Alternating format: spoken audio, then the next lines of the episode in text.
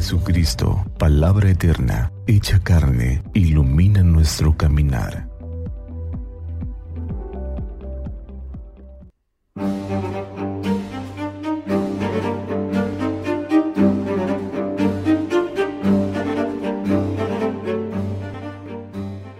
Martes 31 de mayo.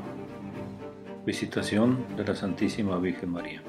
Del Santo Evangelio según San Lucas capítulo 1 versículos 39 al 56.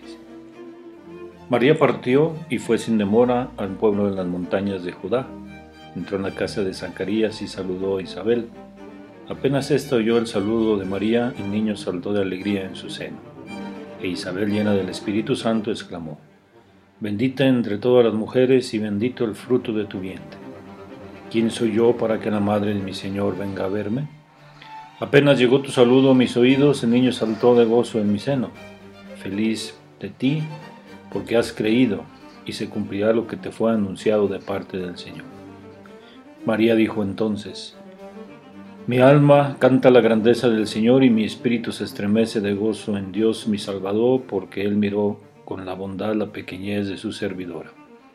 En adelante todas las generaciones me llamarán feliz porque el poderoso ha hecho en mí grandes cosas. Su nombre es santo, su misericordia se extiende de generación en generación sobre aquellos que lo temen. Desplegó la fuerza de su brazo, dispersó a los soberbios de corazón, derribó a los, a los poderosos de su trono y elevó a los humildes. Colmó de bienes a los hambrientos y despidió a los ricos con las manos vacías.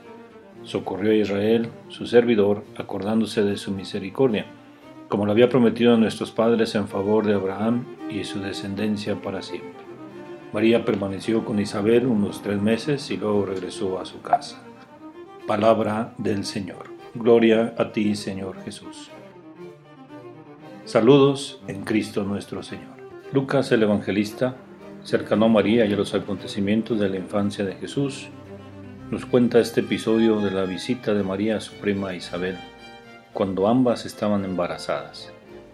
El niño de Isabel, Juan, saltó de gozo cuando María la saluda en este relato se remarcan varios aspectos importantes de la misión mesiánica de Jesús. Juan Bautista vibra ante la presencia del Salvador. El precursor reconoce la mesianidad de Jesús, el que viene detrás de mí.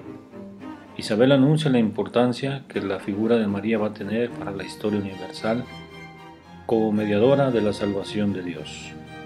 Bendita tú entre todas las mujeres y su ejemplo como creyente fiel y Madre Universal para todos los herederos del reino de Jesús. También anticipa el mensaje de salvación de su Hijo con ese canto del Magnificat.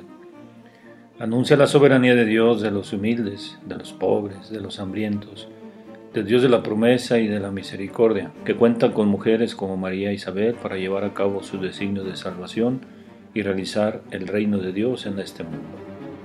Un Señor que cuenta con las mujeres, como también Jesús contó con ellas a lo largo de su vida pública y después en la resurrección.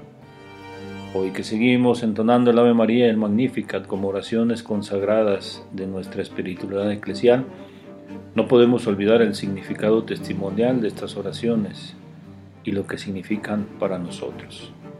El canto de acción de gracia de dos creyentes humildes y fieles receptoras de la palabra de Dios y de su vocación de mediadoras en el plan salvífico del Señor. Esa dimensión que no podemos olvidar nos corresponde también a nosotros.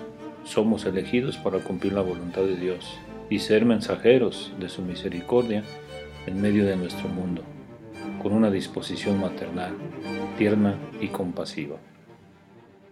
La maternidad de Dios se refleja en María, debe reflejarse también en nuestro comportamiento, con nuestros hermanos, con los que nos rodean.